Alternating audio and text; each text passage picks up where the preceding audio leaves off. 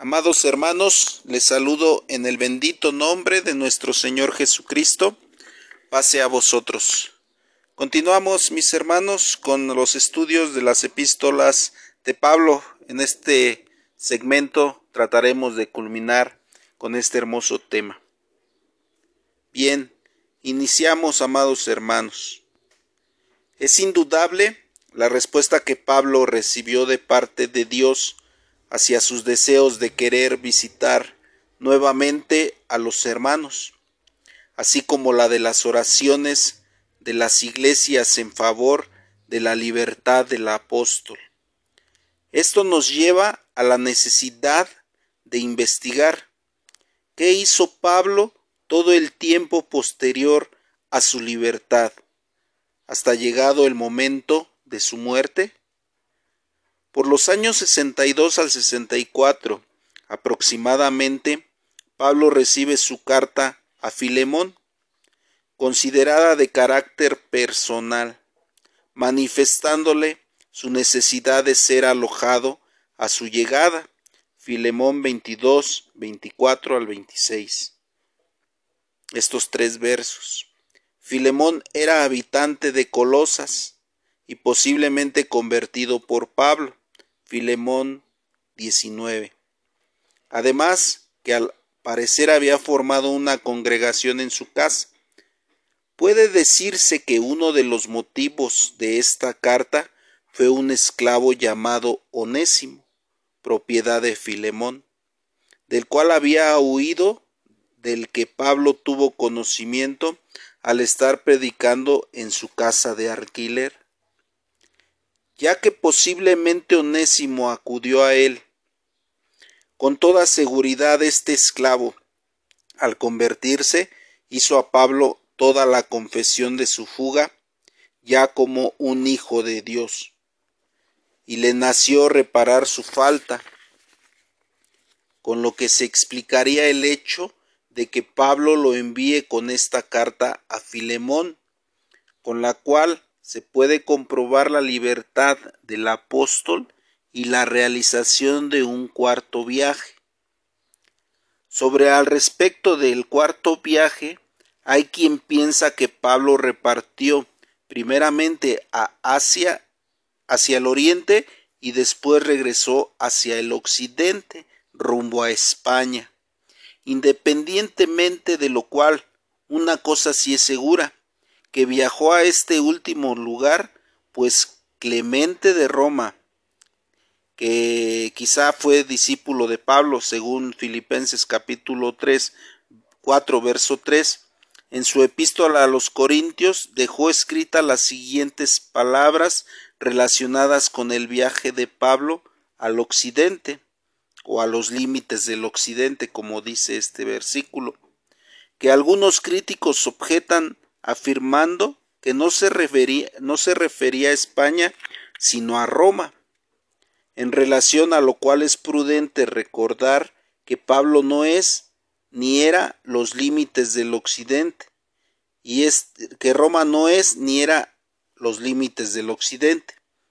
Y esto tanto Pablo como Clemente lo sabían perfectamente, así como de la existencia de España y de que después esto solo se encuentra a la extensión del océano Atlántico.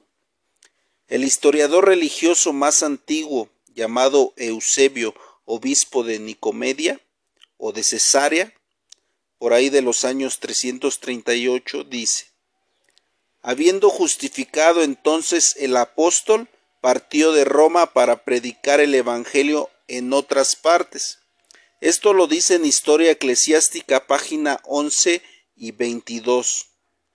Estas últimas palabras deben tomarse muy en cuenta para deducir cuándo efectuó su viaje a España. Resulta importante saber que los españoles atribuyen a Andrés la evangelización de España, reconociendo por ello como su santo patrono, lo que significa considerando por esto por un momento como cierto. Que Dios no le concedió a Pablo poder llevar a cabo la realización de esta tarea.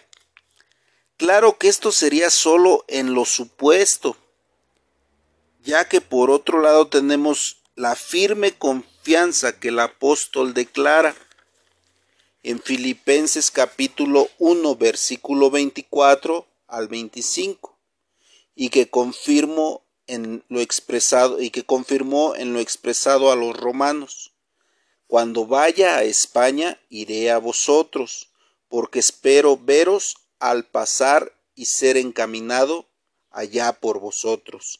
Romanos capítulo 15 versículo 24. Como puede comprobarse el plan de él era dirigirse a España, pasando primero a Roma, sin prever que sería llevado a Roma preso y ver cumplido su deseo solo después de haber salido de la cárcel.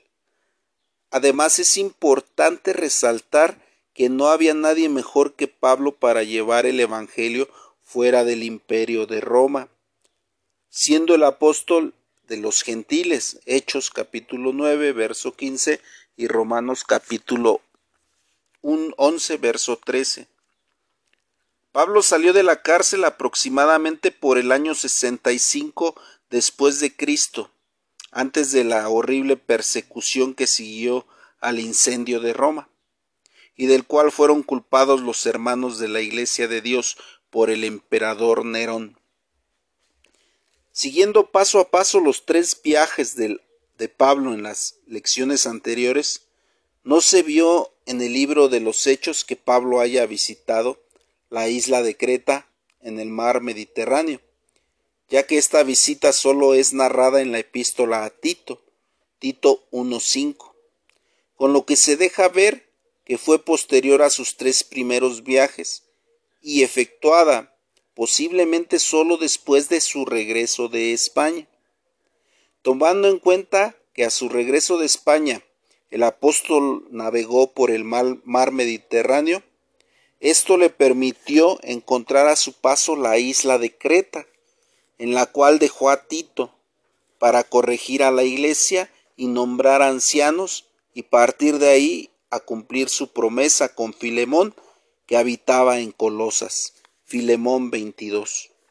Cuando Pablo volvió a visitar Éfeso, dejó en esta ciudad a Timoteo, primera de Timoteo 1.3, y de ahí partió para Macedonia, en donde escribió la carta a Tito y la primera epístola a Timoteo, por los años 66 o 67 después de Cristo. Al andar nuevamente en esta región, el apóstol es una clara señal de que cumplió su promesa a los filipenses. Filipenses capítulo 2, versículo 23 al 24. A pesar de los datos que hemos dado, mis hermanos, en esta lectura, no se conoce con certeza en qué ciudades se escribió las epístolas antes mencionadas, por cuanto en Macedonia se encontraban las ciudades de Berea, de Tesalónica y Filipo. En su epístola a Tito, Pablo, Pablo les comunica que de Macedonia se dirigiría a Nicópolis, ciudad de Epiro en la región noroeste de la antigua Grecia, para pasar el invierno, Tito capítulo 3, versículo 12.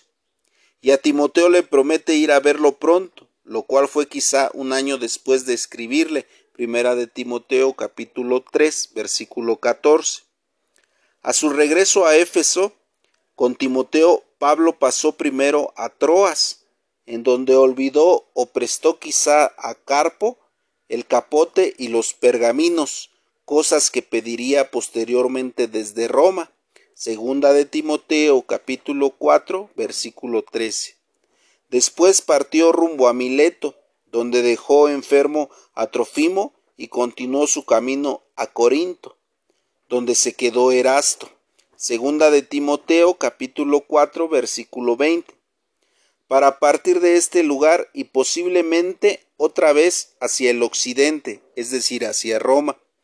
El historiador Eusebio continúa diciendo, volvió allá por segunda vez y sufrió el martirio fue entonces cuando, estando en cadenas, escribió la segunda epístola a Timoteo. Esto lo encontramos en el libro Historia Eclesiástica, página 11, versículo 22. Con todos estos datos, mis amados hermanos, podemos complementar eh, la historia de dónde viajó el apóstol y los lugares donde posiblemente escribió sus cartas y los objetivos y los personajes que fueron parte de esta historia, de estos viajes misioneros.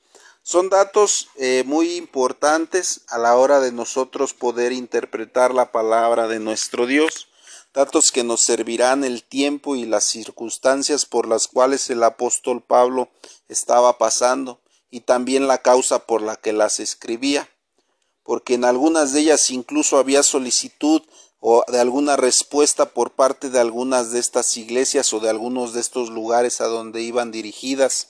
Había preguntas, había incertidumbre de ciertos cuestionamientos, tanto oprimidos ya por el judaísmo que los querían obligar a cierto tipo de actos o, de dudas de los convertidos en que sí todavía podía seguir haciéndose y que ya era innecesario continuar haciéndose a la letra. Todo esto el apóstol Pablo lo explica muy perfectamente en sus epístolas, ya que él era un conocedor perfectamente de la ley y no había alguien más conocedor que pudiera sublevar estas palabras que se encontraban ya descritas en la ley, en los profetas y en los salmos. Por eso el apóstol Pablo, al poner nosotros atención en estas fechas, nos dará una claridad para poder interpretar las escrituras más a lo que se refería el Nuevo Testamento, la revelación de las sombras que se habían escrito en la ley, en los profetas y en los salmos. Espero sea de edificación, mis amados hermanos, que el Señor les bendiga y seguimos con las epístolas universales. Más adelante, si Dios nos lo permite, paz a vosotros.